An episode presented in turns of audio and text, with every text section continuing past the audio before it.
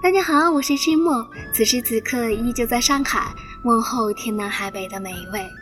今天我想再读一首萨尔努达，我愿独自在南方。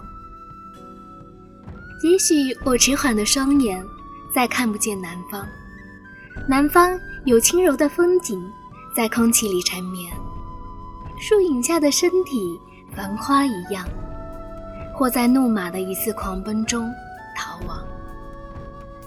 南方是一片沙漠，哭泣伴着歌唱。